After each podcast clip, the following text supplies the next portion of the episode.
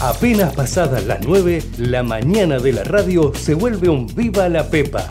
Viva la Pepa, con la conducción de Nico Yacoy, por Ecomedio. En el año 83 que hemos supido abrazar y conquistar al pueblo de la provincia y al pueblo de la Argentina. No sé quién se le pudo ocurrir ves Kichilov que no sabes nada. La inflación es siempre y en todo lugar un fenómeno monetario bruto. Sí, absolutamente. Vos sabés que sí. Vos sabés que sí. Vos sabés que sí. No, papi, no te robó nadie. Nadie te robó. Vos podés venir acá y comer esta porquería. ¿Sí? Porque te lo da el Estado. Y son una estafa para el contribuyente también. Porque la gente, cuando paga impuestos, deja de consumir, de invertir. Está molida impuestos la gente. Porque para eso me votaron. exactamente como dice Griffith. Es exactamente El foco es que mientras nosotros estuvimos encerrados durante meses, hubo un presidente que dictó un decreto que él mismo no cumplió. insisto que tenemos que terminar con la grieta. No saben lo lindo que es la democracia. Lo lindo que es la democracia. Y nada hay más lindo. Nada hay más lindo que poder escuchar al pueblo, escuchar al pueblo ese día en que el pueblo La vota. Argentina ha dicho que, que se acaba el populismo, que este es el fin del populismo y que acá viene una etapa totalmente distinta. Aprendan a escuchar, aprendan a escuchar, aprendan a escuchar, aprendan a Queremos la Plaza de Mayo y celebremos este triunfo corresponde. Aprendan a escuchar, aprendan a escuchar. We're on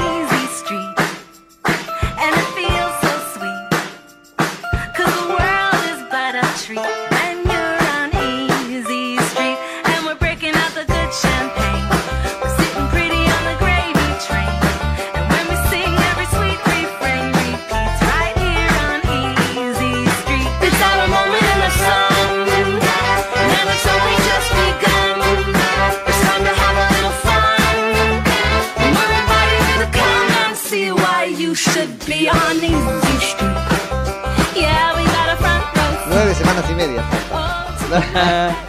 Eso, Eso es. ¿Qué era? Ya nadie se Nueve acuerda. semanas de y nueve media, una semanas película. Claro, es para ponerle más, roman- película que- más romanticismo. O ya pasaba del romanticismo. No, ya es que no sé si la vi, no la vi, creo. Nueve Ah, semanas pero es la de déjate el sombrero Esa, la de tal cual, tal no, no cual. sé si de arrancar a la O sea, mañana así. No, tal cual. Es mucho. Y ponele, ponele. Pero bueno, no, vos decís cuánto falta para el, este balotage o segunda vuelta. Falta poquito, una semana y un poquito. Bueno, está bien, no vamos porque una semana y media, dice, entonces, claro. Claro, entonces eh, que quedan cosas en el medio todavía Uf. para ver eh, y cosas que van a pasar seguramente. eh, entre ellas, bueno, los debates. Hoy el de los, Los, vices. debates, hoy tenemos el de los vices que me parece más picante y prometedor que el de los precis. ¿no? Sí, yo creo que esperamos más a ver qué, qué, qué es lo que dice Villarruel, me parece, ¿no? Sí, sí, Es y la- que, la- que tanto se deja saherir por la lengua voraz Sí. de este Agustín Rossi, que tiene legitimidad cero, nada de lo que Agustín Rossi diga este, es atendible, me parece, eso lo hemos aprendido, ¿no? Eh, no sé por qué terminó ahí en el lugar de vicepresidente y mucho menos en este contexto de operaciones, vamos a tener una charla sobre eso, de operaciones de pseudointeligencia o de inteligencia il- ilegal. Eh, bueno, el que ha estado en áreas tan tan este, parecidas a las que han sido utilizadas ilegalmente por el kirchnerismo para hacer algo parecido a la inteligencia. Yo respecto al kirchnerismo prefiero hablar más de espionaje que de inteligencia, no solo para connotar la ilegalidad, sino en algún caso también eh, decir inteligencia es regalarles demasiado, ¿no? Me parece. Vamos a ver. Vamos Así a que ver. este, veremos. Pero va a estar la- picante, la yo creo. Ella va a estar contestando. Ese sería el, el- sí, tal cual. Sí, no sé cómo va a ser la El modalidad, porque teniendo en cuenta que son dos, eh, ¿y será la misma que se repita después en la presidencial? No creo, no creo, porque bueno, es un canal de televisión, Claro, este es es, un poquito más informal en algún punto, si bien hay mucha negociación entre las partes. No me parece Claro, que no Victoria. Villarreal sea Villarruel sea tan este, en algún caso puntillosa, sí con el cumplimiento de las normas, pero digo con las exigencias para este, debatir, porque me parece que tiene las de ganar en algún punto. Es una persona que uno podrá estar de acuerdo o no, pero cree en lo que cree y eso le da la fundamentación, pero también la eficacia para traspasar la pantalla. Y por lo tanto traspasar también al que tiene ahí antes de traspasar la pantalla, que va a ser Agustín Rossi. O sea que no creo que le importe que si hablas primero, si hablas segundo, si decís, digo, es alguien. Tuvo algunos ajustes que hacer, me parece, tendría que haber hecho algunos ajustes respecto del desempeño que tuvo la vez anterior. Vamos a ver si los hace, incluso algunos conceptuales, sin moverse demasiado de su propia este, posición, pero para hablar por el espacio, la libertad avanza. Esto no se trata de victoria, se trata más de Milei y Victoria, o de este, Massa y Agustín Rossi, que están enfrente, y de todos los millones de personas que, que, que tiene que convencer. Así que Agustín Rossi creo que va a estar muy ocupado por llevarlo al lugar de la defensora de la dictadura, cosa que no es, ella va a tener que poner cierto empeño en que eso quede claro. Me parece que Expectantes los dos candidatos a presidente, porque esto puede ser una antesala, un condimento para lo que venga después. Por supuesto, después ¿no? viene el plato fuerte, que va a ser el debate presidencial. No sé si va a ser más fuerte que este, vuelvo, yo le pongo más expectativas a el debate de los vices, pero este, ahí estaremos, si Dios quiere, viendo también el debate presidencial, donde sí hay algunas modificaciones en las reglas de juego. Un poco las hemos charlado ya, va a haber una Ujú. suerte de corralito, qué mal en la Argentina, un corralito dentro del cual van a poder moverse los candidatos para salir del atril. Eso nos va a permitir verlos de cuerpo entero y saber este, cómo, cómo hablan con todo Sí, su ser. Claro, ¿no? en- entra más en juego ahí el, el lenguaje parece, el corporal. lenguaje no verbal, vamos a ver qué es lo que este, pasa con eso. Y eh, hay, hay un detalle, bueno, dos, este de los eh, papeles o ayuda a memoria, que a diferencia de los debates anteriores, esta vez se prohíbe en la instancia de Sergio Massa y a regalo de la Cámara Nacional Electoral. Pero hay una cosa más concedida a instancia de Massa, y que yo creo que fue solicitada con mucha mala arte, ¿no? que fue el hecho de que los micrófonos van a estar abiertos durante todo el debate para posibilitar la interrupción. Y es la interrupción lo que ha sacado Javier Milei en el último tiempo.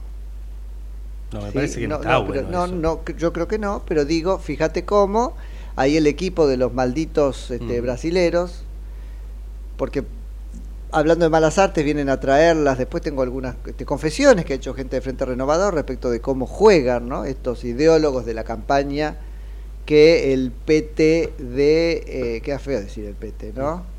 Que el PT Termina la frase. de Lula Ajá. este, le prestó a Sergio Massa. Háblame de intromisiones Sí. después, ¿eh? Y de que Massa no va a ser el este, títere de nadie, no lo será la Argentina, pero queda ahí unido con un vínculo indisoluble de agradecimiento eterno y eso se paga con Lula.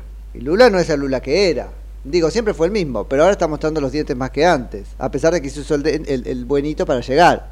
El pobrecito viejo preso injustamente.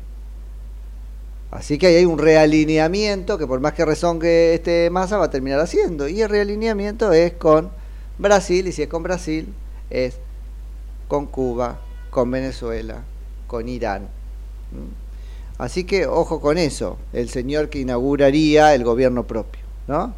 Pero digo, a instancias de estos malitos brasileños, la Cámara Nacional Electoral concedió esta diferencia también para el debate nacional, que está bueno traer porque está pensada para la trampa, que es dejar el micrófono abierto para distraer a Javier Milei y que tenga que eh, terminar pidiendo orden, que es en definitiva lo que pasó en el estudio del pelado. Trebuch en este, América TV. ¿Es América TV? No, TV A24. A24. En A24. Así que este, ojo con eso. Está pensado para hacer caer a Milei, que probablemente caiga, porque bueno, ahí es donde yo temo que haya trabajado la virtud de no caer en eso, que puede ser que lo moleste en serio, pero tiene que Lo entrenar. sano sería que, que, no, que no haya interrupciones y que se respeten los tiempos. Lo sano sería Verónica. bueno, Oh, no, pero no, sí. Eh, yo creo que sí, porque tenemos la necesidad de escucharlo. Fíjate lo mal que usaron las, no eran interrupciones, pero funcionaron como, como el eso. derecho a ¿No es réplica o réplicas. Sí, pero terminaron siendo interrupciones que pedían para hablar de cualquier Bueno, pero cosa. interrupciones y- con y permiso, no para de contestar. cierta forma. Claro, pero imagínate si era así mientras se trató de un minué coreografiado. Ahora va a ser un lío. A mí no me Va a estar gustaría que se estén interrumpiendo a cada rato, no, ninguno Massa de los dos, Massa digo. va a estar interrumpiendo para sacar a este Milei. Va a estar Y Javier no. no, no, no. No, va a estar tratando de contestar en acting. En acting, eh, eh, es decir, fuera de fuera de dominio. El gran esfuerzo de Milei acá es este, mantener el dominio de, de sí mismo, incluso permaneciendo en silencio.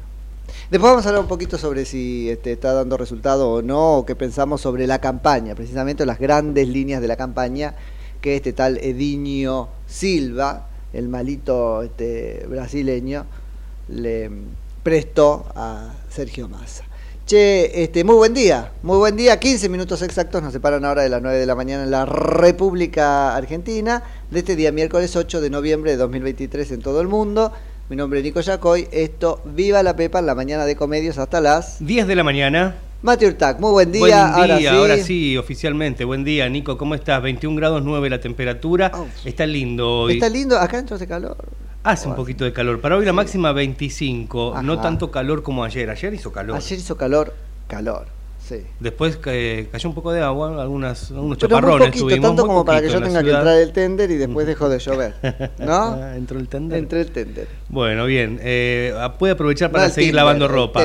No, el Tinder no. No. Puede seguir aprovechando para lavar ropa porque Ah. por lo menos entre hoy y mañana no va a llover. El viernes sí. ¿El viernes llueve? El viernes llueve. ¿Mucho? No, un poquito. Bueno, ¿cuánto? Eh, chaparrones a la mañana, tormentas por la tarde-noche. No Chaparrones a la mañana, tormentas por la tarde-noche. Perfecto. Bueno, es lo que tenemos. Eh, les decía, nos metemos un poco con la campaña electoral, efectivamente falta este, relativamente muy poquito, y digo relativamente muy poquito porque 10 días es un montón en la política argentina. Yo creo que eh, Sergio Massa llega este, perdiendo aceite porque venía actuando muy bien la performance que Edinho Silva y otros de los asesores brasileños acercados por el presidente Lula da Silva le- le habían propuesto. Pero me parece que 10 días en este contexto es un montón y vamos a terminar, sobre todo con la mega exposición que le va a significar el debate, digo, vamos a terminar conociendo que está haciendo un personaje. Y por ahí eso hasta cansándonos. Así que es cierto que hasta ahora ese buenito, ¿no? que yo lo connoto como un, este, o lo consigno como un pasivo agresivo, pero digo ese buenito que está haciendo para oponerse a lo furibundo de Javier Milei, etcétera, yo creo que sostenido de esta manera 10 días más, genera el efecto de que pensemos que nos está forreando. ¿Se entiende? No se puede ser así, sabemos que él no es así. Y me parece que eh, le, le quedó larga la campaña electoral, ya te, lo, ya te lo aviso. ¿Viste eso del rey está desnudo? La fábula es de Anderson, ¿no? No es una fábula, pero es un cuento. Eh, que deja moraleja. El, el nene, con su inocencia, dice ante el desfile del rey, cuando todos sostienen qué linda ropa, qué bien vestido que está, el rey está desnudo, el rey iba desnudo, ¿no? ¿Cuál es la verdad que le había descubierto el, pueblo? Con Massa nos va a pasar algo como el rey está disfrazado. El rey está disfrazado. Este no es el rey, este no es, no es Massa, ¿qué está jugando? Digo, vuelvo, le va a quedar largo. Y hay otra cosa, esta pose de permanecer este, sí, impávido frente a la realidad, no moviendo un músculo de su cara, cuando se le enrostran incluso los problemas reales, muy reales de los argentinos, va a terminar también malquistándolo con parte del electorado. ¿Por qué razón? Porque parece que no le importa nada. Él es re- responsable de esta economía. Con esa misma cara es capaz de decirte, hoy este, tu sueldo conmigo eh, te compra un 20% menos de lo que compraba sin mí. Pero eso a mí me importa mucho. Una incapacidad de generar empatía, que es en definitiva en lo que se basan las campañas electorales. Y por lo demás esa realidad enoja. Tal vez no te haga enojar para gritar como Javier Milei, porque ya gritamos. Aunque tal vez deberíamos seguir gritando un poco, pero enoja. Lo de Sergio Massa ya no es un espejo que nos, que nos devuelva la emoción de la sociedad, me parece. Así que este es otro punto. Bueno, no quiero ser técnico, pero en serio creo que la campaña está de Sergio Massa a punto de errar en lo finito en lo que se percibe que van a ser los resultados del balotaje. Digo de errar por esas dos cosas. Los 10 días que quedan nos van a demostrar, nos van a terminar de dejar ver que el tipo está impostando. Y no sé si queremos a alguien deshonesto, que no haga de sí mismo. Y segundo, que es incapaz de conectar con lo que le pasa a la sociedad, porque en cualquier caso está preocupado con lo que le pasa a él, que es saciar sus tremendas ganas de ser presidente de la nación. Pero claro, eso no llena mi heladera ni paga mis facturas. Así que vamos a ver qué sucede con esto. Por lo demás, ha sido interpelado por algunos issues o temas de la conversación de los que no está saliendo airoso.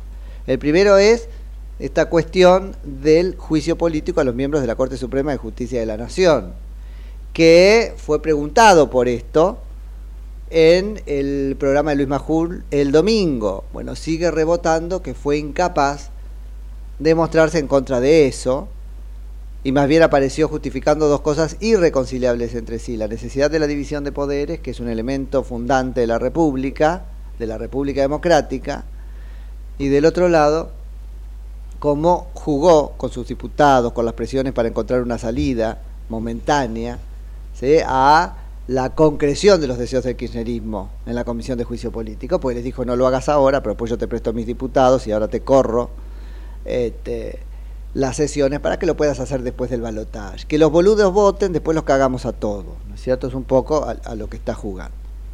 Pero está empezando a salirse de personaje. Ahí tenemos un video para este, ver, estuvo dos días en Córdoba, lo mismo, impostando, llegando a decir lo imposible, pidiéndole perdón a los cordobeses por lo que está haciendo, pero dijo que va a dejar de hacer a partir de diciembre. ¿Por qué razón? Estuvo muy bien Schiaretti preguntándole casi que esto mismo por Twitter. Si tu problema es que nos estás corriendo con la billetera y por eso nos pedís perdón, pues deja de corrernos con la billetera. Y además, ¿qué vas a hacer con otros electorados? Lo quiero ver a Jorge Macri hacer lo que prometió, que es preguntarle a los dos candidatos cosas que importan a los porteños para que definan su voto. Le sacó el culete a la jeringa Jorge Macri respecto de eso. ¿Dónde están las preguntas, Jorge? Te, te, escuché en un programa de televisión decir que ibas a hacerla para que sepan, bueno, entre esas preguntas va a estar, ¿vas a pagarle a la ciudad de Buenos Aires lo que tenés que pagarle por disposición de la Corte Suprema de Justicia de la Nación? Intuyo que mi ley va a decir que sí, Massa va a decir que no, aunque acaba de prometer que no va a usar el látigo con Córdoba, pero sí va a usarlo con la ciudad de Buenos Aires. Eso es Sergio Massa. Vuelvo, los 10 días que faltan, yo creo, alcanzan y sobran para que terminemos de verlo otra vez tal cual es y otra vez responsable de las cosas de la que lo es. Eh, bueno, que hasta acá había logrado que por un ratito nos olvidemos. Lo tenemos a Sergio Massa respondiendo en Córdoba, fíjate, esto es calcado lo que le pasó a Alberto Fernández en la campaña del 2019. En ese momento con Pereira. Bueno, ahora le pasa con una periodista que es discípula de eh, Pereira y lo hace también muy bien, mira. Agustina, la última. ¿Qué calificación le pondría usted al gobierno de Alberto Fernández? Eh, no se trata de que yo ponga calificaciones, yo creo que hay errores. Pero Massa no nos No, responde nada. Sí, respondí Discúlpeme, no, no, me respondo. todo, Hay un no le montón de cosas que no, nos- que No le respondo como a usted le gustaría que, se- responda en no, todo caso. No, no digo eso, pero hay un montón de cosas en donde usted se va por la rama y termina No, no, no respondiendo. No, no es tan difícil. Del No 1 me al voy 10, por las ¿cuánto le pone? Yo le, le acepto su pregunta, usted acepte mi respuesta, eso es el. Pero no dice nada la respuesta, es arriesgarse, porque si usted nos está pidiendo el voto, sobre todo a los cordobeses, necesitamos definiciones. Mire. Entonces, yo- una definición yo- sobre el gobierno del que usted también es parte y que le ha precedido generaría mucho para que la gente pueda definir el voto el próximo 19 de noviembre. Bueno, esa es su, su opinión. La mía es distinta. ¿Puedo tener una opinión distinta? Por supuesto. Bueno, Pero me deme una definición. pero ¿puedo tener una opinión distinta? ¿Ves que te está boludeando? Ese puedo, puedo, pero ve, te está, te está forreando.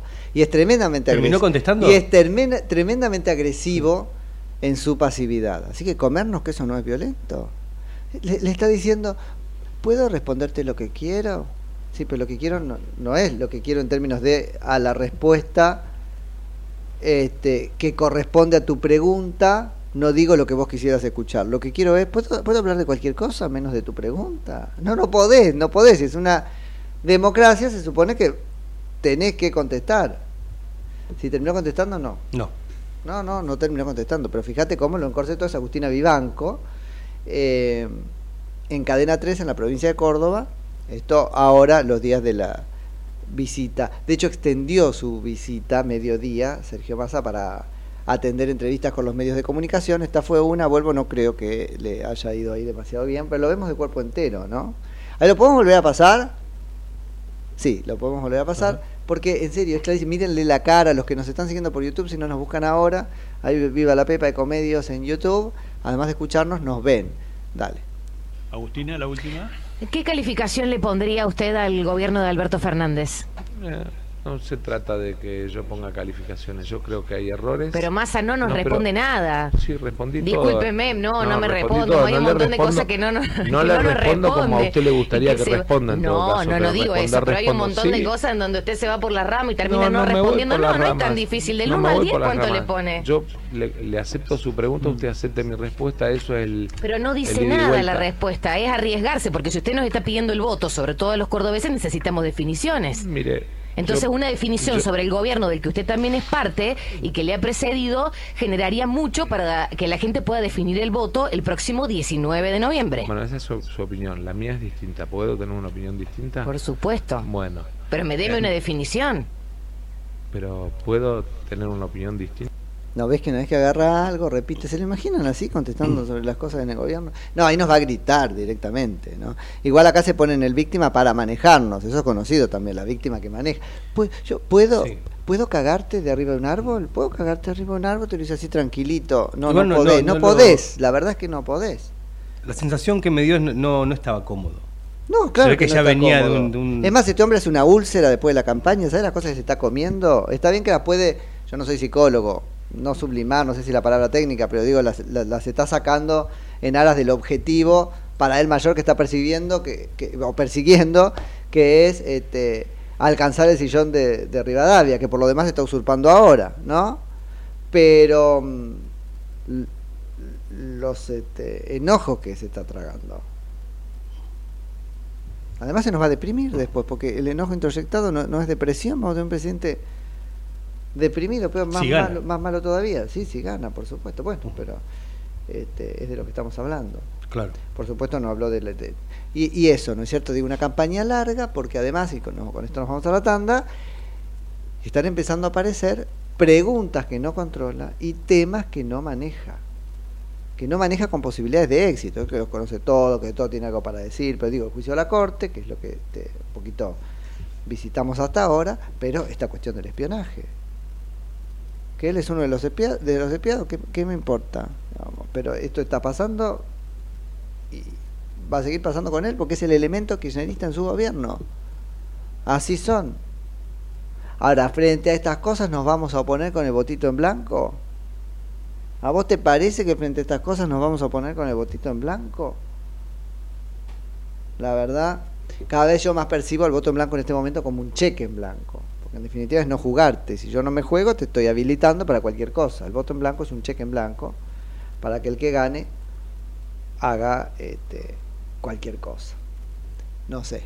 Me parece que este, esta cuestión, sobre todo el espionaje, va a calar más o menos hondo este, con el efecto de revertir parte de la abstención o el voto en blanco, eh, al menos en lo que tiene que ver con el electorado más juntos por el cambian, cambie, cambiemista, digamos, juntos por el cambie. No me gusta lo de cambiemita. ¿Quién inventó cambiemita? No era cambiemista, tendría que Cambiemista, ser. entonces. claro. No, no, no, no, pero hay un boludo que puso cambiemita y ahora todo el mundo pone Cambiemita. cambiemita en la nota. pero el sufijo que, que Sí. denota pertenencia es ista, ¿o no? Claro. Bueno, el cambiemita, los cambiemistas, este, me parece que eh, empiezan como a decir, no, no, mejor le pongo un límite a esto, esto es jugar desde afuera, ¿no es cierto? Yo no sé si iba a, a votar por mi ley o a votar en blanco, pero estas cosas te empujan a votar por mi ley, me parece. Miré que está un poquito, después nos vamos a meter en lo que está pasando ahí en, en- en su partido y haciendo la opción, me parece que más que táctica, directamente estratégica, de no aparecer tanto en los medios, ¿no? Y más bien hacerlo en la calle estos últimos días de la campaña. ¿Él o los, o los candidatos? Pero él Bueno, mismo no lo- está los- apareciendo un montón ahora y sus adláteres están todos diputados calladitos. Está todo callado la boca, gracias a Dios, para él, ¿o no? Porque cuando abren la boca, siempre alguna este, pata meten. 9 de la mañana, 30 minutos, pausa y volvemos con otra cosa. Ecomedios.com AM1220. Estamos con vos. Estamos en vos. ¿Sabías que Buspack te lleva lo que necesites a más de mil puntos de recepción? Con confianza, seguridad y al mejor precio. Envía lo que sea sin límite de tamaño. Pac Pac. Envíalo al toque con Buspack. Porque Buspack llega mejor. ¿Cuándo fue la última vez que te tomaste un respiro para ver un amanecer? Descubriendo lugares distintos que te hacen soñar, emocionar. Lugares que se convierten en felicidad cuando compartís ese momento con amigos.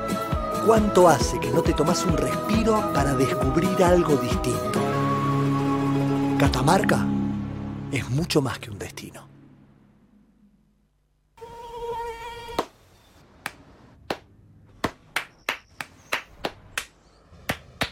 No aplaudamos al mosquito, combatámoslo en serio.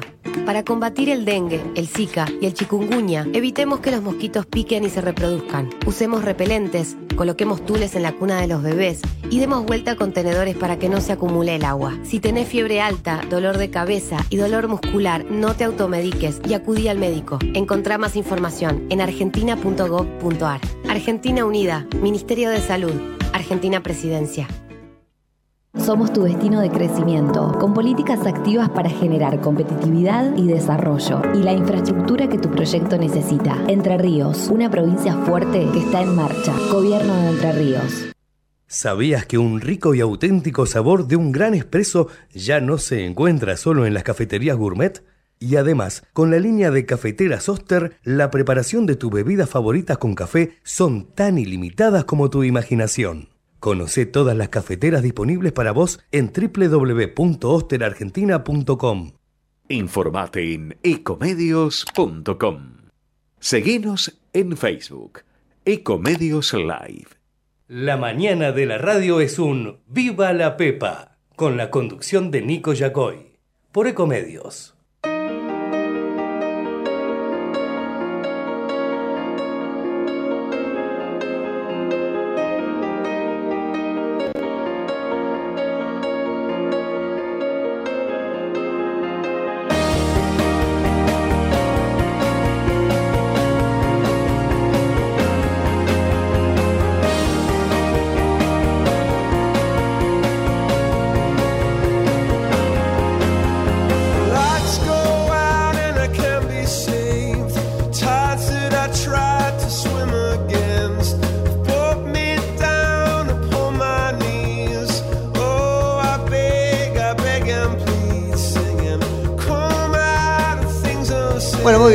Bien, 33 minutos ahora de las 9 de la mañana. Seguimos haciendo Viva la Pepa. Mati, los teléfonos para que nuestra audiencia se comunique con nosotros. 11 30 37 6895 nuestro WhatsApp. Bien, bueno, y aparentemente estos brasileños, seguía con el tema, este, van a activar ahora lo que se llama la campaña eh, Conan.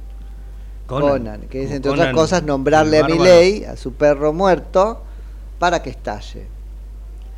Ah, Eh, Conan el perro. Ojalá claro. pueda Javier Milei este, capear esa... Pero es este, verdad todo eso que dicen. ¿Qué, qué cosa? Lo del perro. ¿Y qué? ¿Que habla con el perro y todo eso? Que habla con el perro y eso No que sé, salió publicado en el cosa. libro. No, yo nunca Yo también dejé de ver a- al, al autor del libro, el loco que, que hablaba sobre ¿Lo dejaste de ver en dónde? Dejé de verlo, antes salía más en los medios, Ah, ¿no? Sí, no sé, me parece un poco exagerado eso. sí puede no, yo ser, jamás, no, no me consta. Alguna vez tuve alguna conversación con Javi relacionada con este, su Sí, pero perro. ¿a quién no o sea, le gustan los animalitos? Él siempre estaba me preocupado, digo, perros, una vez, por ejemplo, una vez, por ejemplo, una reunión, él no fue porque a último momento, bueno, que, y que parece que es algo muy común de los perros grandes, el perro se había comido, que no sé si es Conan o sus hijos, se había comido una toalla. Entonces había estado muy grave por eso y dice, bueno, tengo, estoy- está el veterinario, pero me parece una cosa normal. Comido algo que no era, no sé si era un trapo de piso o una cosa que encontró. Y después yo preguntando, comentando esto, me dicen, sí, es algo que suele pasar. A la veterinaria, a la veterinaria del programa Rivadavia, me dice, sí, es algo que pasa con los perros grandes, qué sé yo, por supuesto, es un lío hasta. Más cuando son cachorros. Así que, claro, así que bueno, este, pero eso, eso, no, no más. Así que, pero van a activar esta campaña para sacarlo de quicio. De- después, ¿Vale todo en la campaña? Digo yo, ese es un poco un tema. Pues Después te lo tenés que bancar gobernando al tipo este, ¿eh? Es decir, sabe dónde pulsar para sacarnos de quicios a, nosotros después. O por el contrario, dónde pulsar para dejarnos bien quietitos, bien quietitos en el lugar donde tenemos que estar. Así que yo lo veo muy, muy peligroso. Ojalá que colgado el pincel de esta campaña, eso va a depender sobre todo de la habilidad de Javier Milei para, vuelvo, eh, hacerle un ole a estos estiletazos. Ojalá esté teniendo el asesoramiento que tiene que tener, incluso tipo, bueno, eh, psicológico, no por ir al psicólogo porque este, esté desestabilizado, sino porque los estiletazos decíamos que le va a tirar masa, eh, te están estudiados por psicólogos, saben, bueno, este es tu punto flojo, dale acá, dale acá, que lo desarticulás. Bueno, est- esté Javier Milei en posición de, eh, de alguna manera, evitar eso. Pero te das cuenta cómo es un inescrupuloso. Y si es un inescrupuloso en la campaña, ¿por qué no va a ser un inescrupuloso en el gobierno? Acá además no es un agravante, yo creo que es un atenuante, que es, lo estamos viendo inescrupuloso en el gobierno. En el gobierno y en la campaña. Porque a partir de diciembre va a dejar de serlo. Entonces, ese me parece ahora uno de los este, puntos para tener en cuenta.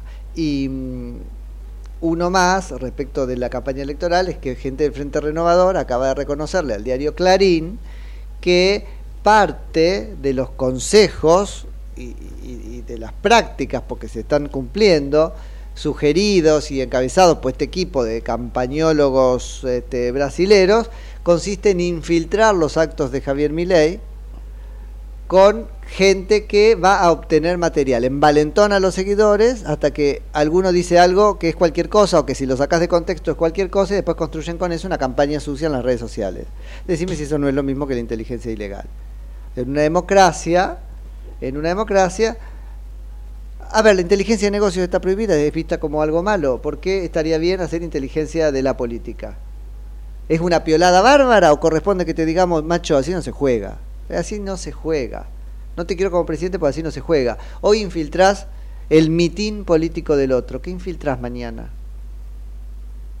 La empresa, los medios de comunicación. Pero bueno, ya lo hace, ya lo hace si es socio de los infiltradores. Pero digo, ¿cómo hay una línea ahí? Clarísima. Clarísima. Y una línea eh, no tan delgada que siempre pasa Sergio Massa. Bueno, y tres líneas o cuatro líneas, porque habrán visto los videos de ayer, ¿no es cierto? Pero no nos vamos a meter en eso. Vieron los videos de Massa, cómo es llevado y traído entre la gente cuando no está en plan, ahora tenés que hablar. Imposible, arrastrándolo, yo creo que es el cansancio. Pero bueno, yo lo veía con Johnny Viale, pasando ese video que está dando vueltas en internet. Bueno, si no encontrás, lo podemos pasar, para que cada cual saque sus conclusiones. Mati.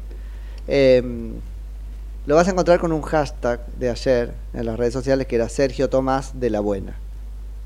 Y ahí está el video. Y bueno, analizamos juntos si es Sergio Massa o no es Sergio Massa. Ahora vamos a cambiar de tema porque nos vamos a meter con esta cuestión del espionaje, pero ahora del espionaje este, probado o en vía de ser probado judicialmente. Hablamos ayer largo y tendido y se empiezan a conocer cada vez más precisiones de lo que se obtiene de los aparatos obtenidos en sendos allanamientos, sobre todo de los de este tal Sancheta.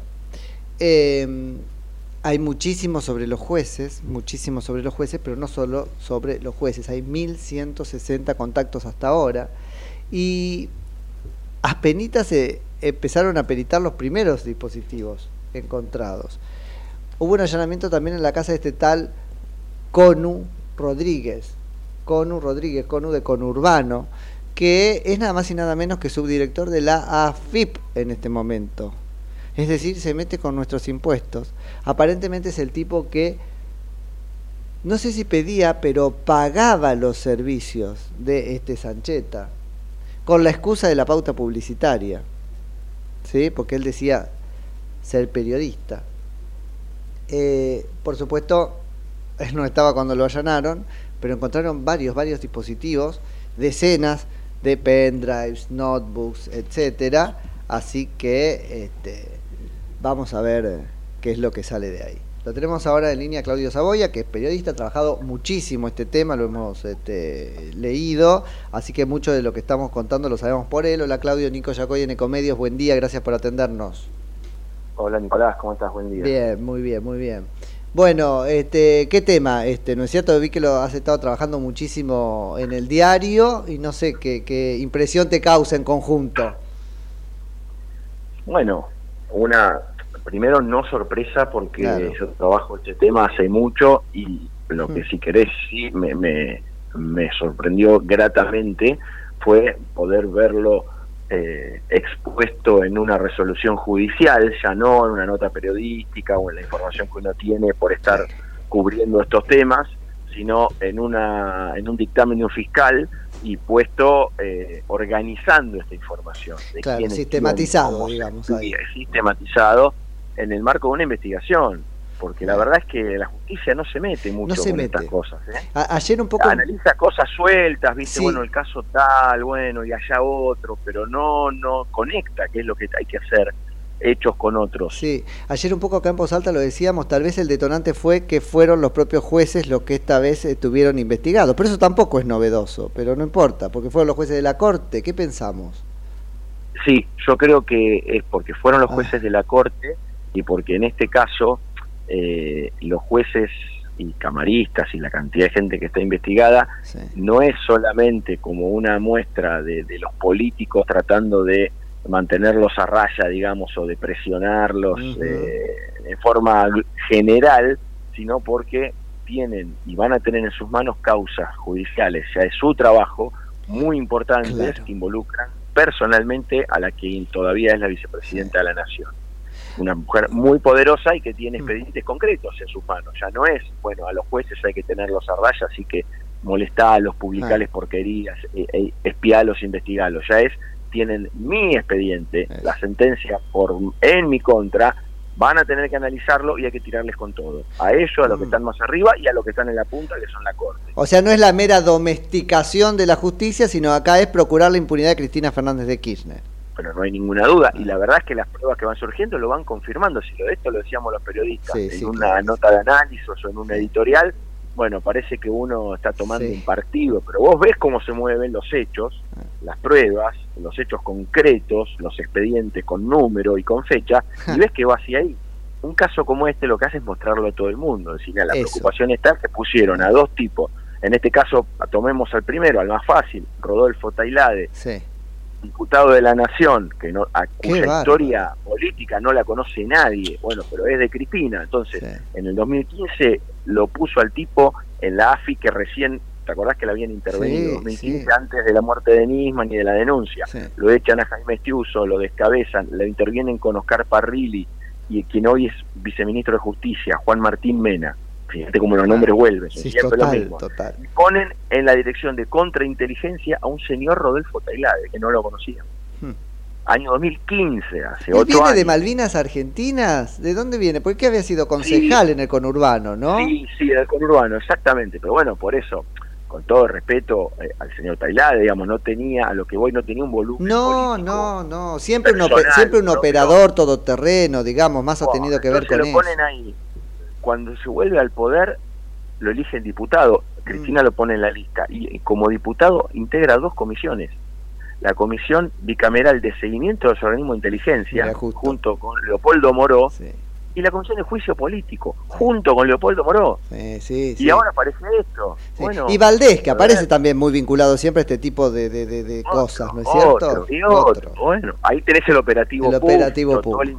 Que es el intento que se hizo con colaboración de algún agente de la justicia de espionaje de personas que están mencionadas en este Mm. dictamen también, ¿eh? Sí. Lo mencionan tanto a- al, Sí. al juez eh, Ramos Padilla como a otros espías que estuvieron metidos en eso y Valdés estaba ahí para tratar de desacreditar el caso Cuaderno. Ahora, Dios mío, es el juez con competencia electoral en la provincia de Buenos Aires. Ahora, digo, esto tiene que tener algún efecto, ¿no? No sé cuál, pero... Y mirá, un efecto, el primer efecto que tuvo es que la semana pasada se convalidaron elecciones en una ciudad en la que aparecían urnas completas vacías. Sí, sí. No sé.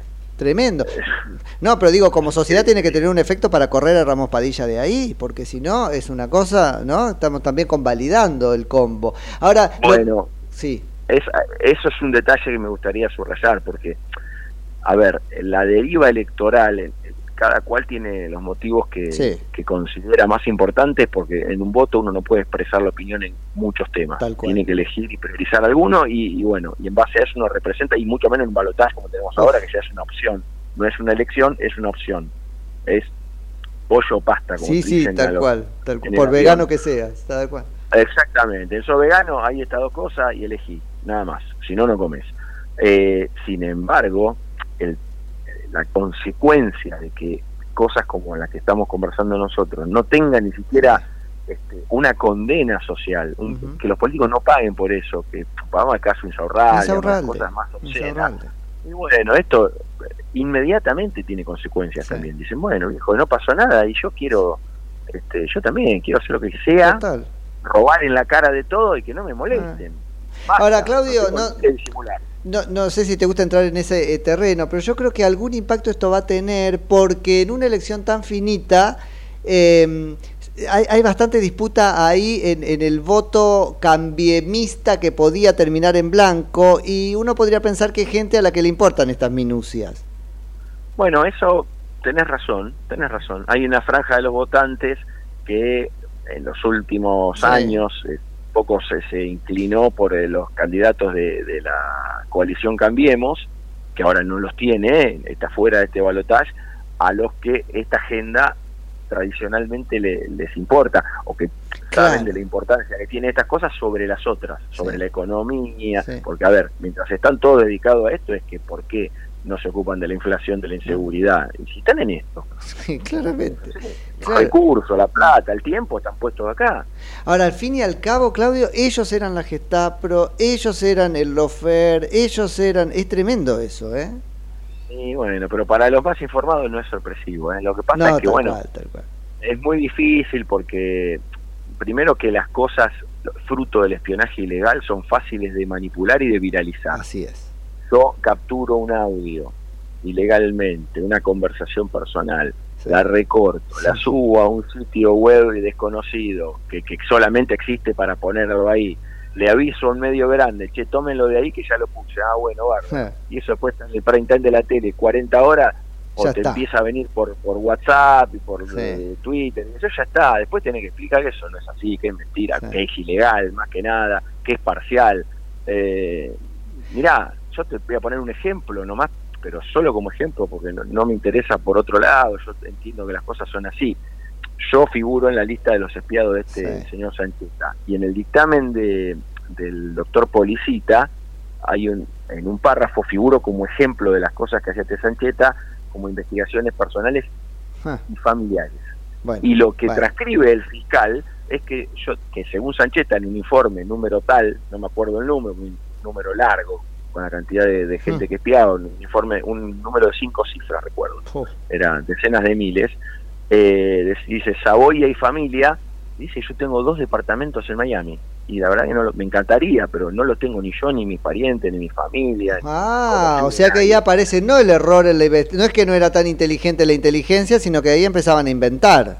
Y bueno, pero por eso, te- me- por lo menos en este ejemplo me consta que y podés inventar todo, o podés completar los agujeros que tenés. Tengo esto y tengo aquello. Y en el medio, y en el medio lo pongo como Mm. un espía a quien yo conocía decía, y le ponemos chucu.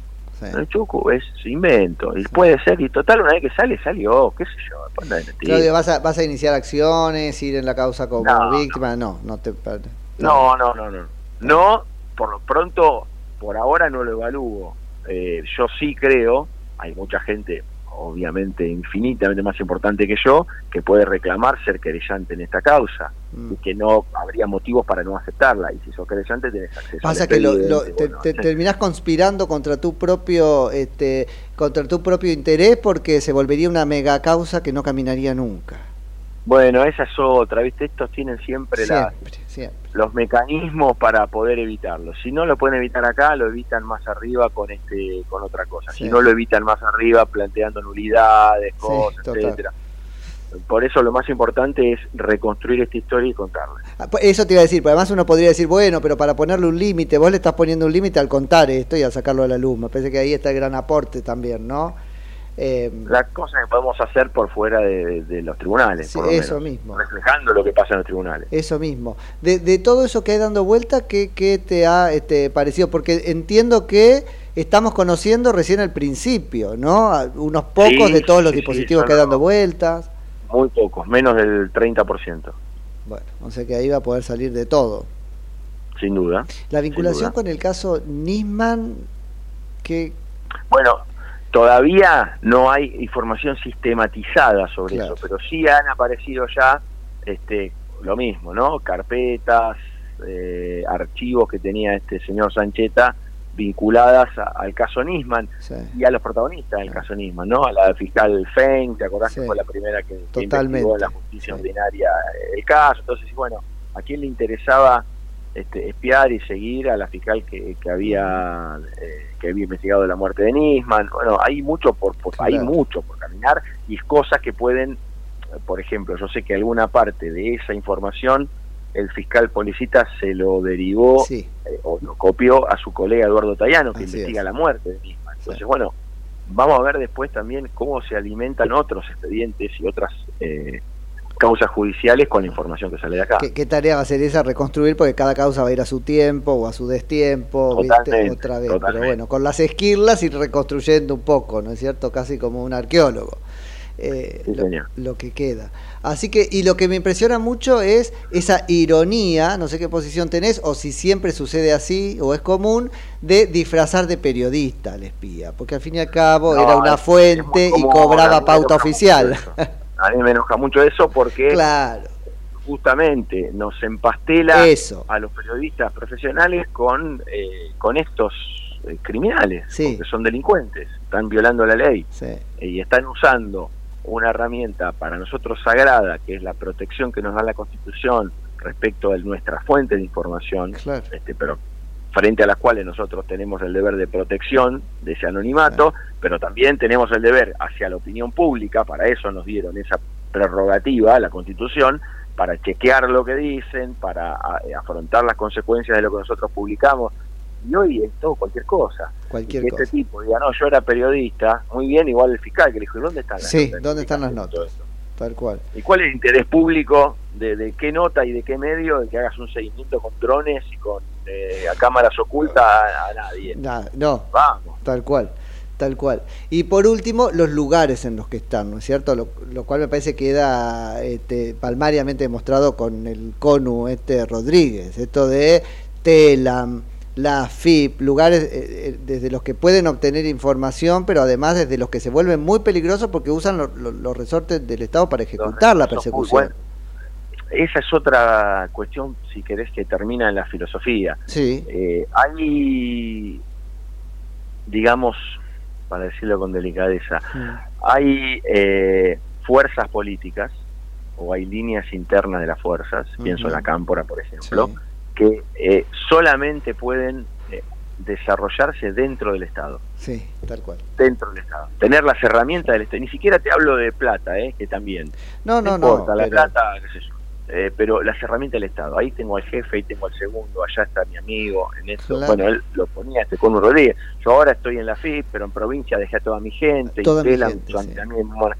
Entonces, el resorte del Estado que debería. Lo estamos viendo en la campaña electoral, Sí, cómo se usa el. Estado obscenamente para, para una campaña, para un candidato, etcétera. Fuera quien fuere el que lo hace. Está mal. Eh, Está mal, está mal, y te lo, te lo refrito desde las ideas también y la filosofía. Eso, eso no es democracia.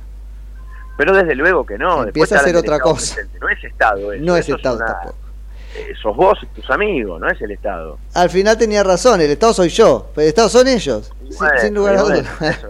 Por eso después vienen las exageraciones, pero que tienen una raíz. Cuando uno dice Sí. algo fascista, el fascismo em- em- em- comenzó hace 100 años en Italia, así, digamos, una cuestión, una idea de la corporación, Claro. donde el Estado era controlado por un líder y hacía acuerdos con empresarios y sindicalistas. y Pero- esas terramas eran Eso. los fachos de combatimiento. Y además se supone que, Claudio, aprendimos de eso para después eh, te- llorar con las alertas tempranas, porque si vamos a esperar que sea un idéntico fascismo para recién quejarnos, no aprendimos nada. supuesto que no. Pero Por eso yo hago la salvedad. digamos, Claro. no- no- lejos estamos de caer en exageraciones. No, no, no, estás advirtiendo. en modos, en modos que empiezan a reiterar cosas que se que ya han ocurrido. La semilla. Ya han ocurrido. La semilla, tal cual.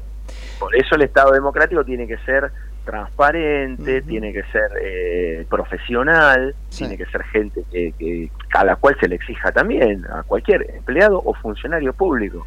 Tiene que ser este concursado, tiene que ser estable. Bueno, no, no ocurre nada de eso. Nada de eso. Tal cual. Claudio, te agradezco enormemente por la charla. Te dejo seguir trabajando. Buen día, gracias. Un abrazo grande. Claudio Saboya, que es periodista, editor de política y judiciales del diario Clarín.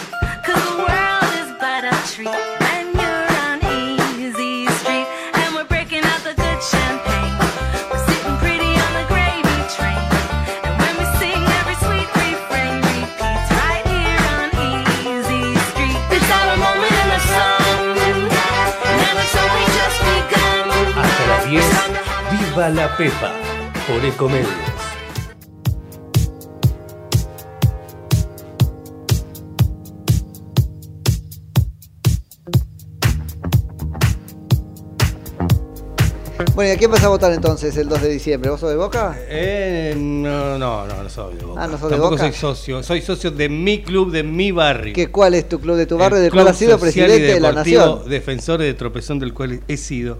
¿Vos, de- ¿Defensores del tropezón? Defensores de Tropezón.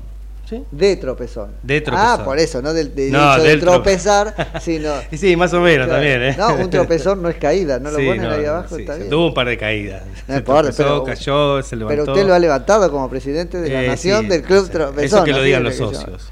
Sí, y lo dicen en las elecciones. ¿Cómo le fue en las elecciones? No, no, no me presenté. en las Ah, elecciones. ¿Por qué? Porque ya cumplí mis dos mandatos. Ah, y no fue por la re- reelección. no, no, ya Ni quiero- elegí descansar. Ni, ni Elegí los descansar. Dos años de secretario y cuatro años de presidente. Se fue a dar charlas por el exterior y cobrarlas en Voy a dar charlas en otros clubes de cómo, ¿Cómo hacen? Eh. Eso está muy bien. cómo terminar con, con, Tal cual. con las hizo, ca- cuevas. hizo campaña sucia, Cómo ¿sí? terminar con, con las cuevas, con Mm. los tranzas, con los negocios No dentro de los ¿no? clubes. Hay de todo, además de En los deporte, clubes de barrio clubes. se pone picante también a veces, sí, sí, sí. Ya pero lo, pudimos lograr. ya lo creo. La política también es un tema, ¿no? Trata de meter los tentáculos ahí, ¿o usted no le pasó? No, no, no. ¿No? No, no. No me lo contar. al- sí, participación alguna vez, pero no. Está muy bien. Ínfima.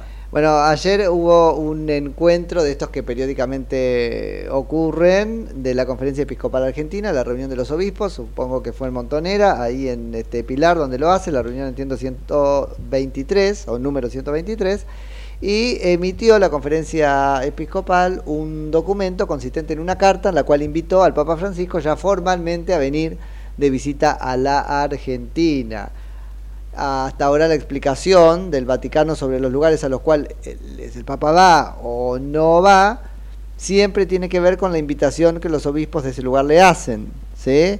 Bueno, acaban de plantar los obispos el condicionante, o si querés el elemento, la condición formal necesaria para que el Papa Francisco venga a la Argentina. Yo no sé si lo podemos tomar como de forma, como que pasa siempre, o como que esta vez le dijeron desde el Vaticano, che, hagan esto, lo podían conseguir en cualquier este, momento, ¿no? Pero invítame que quiero ir.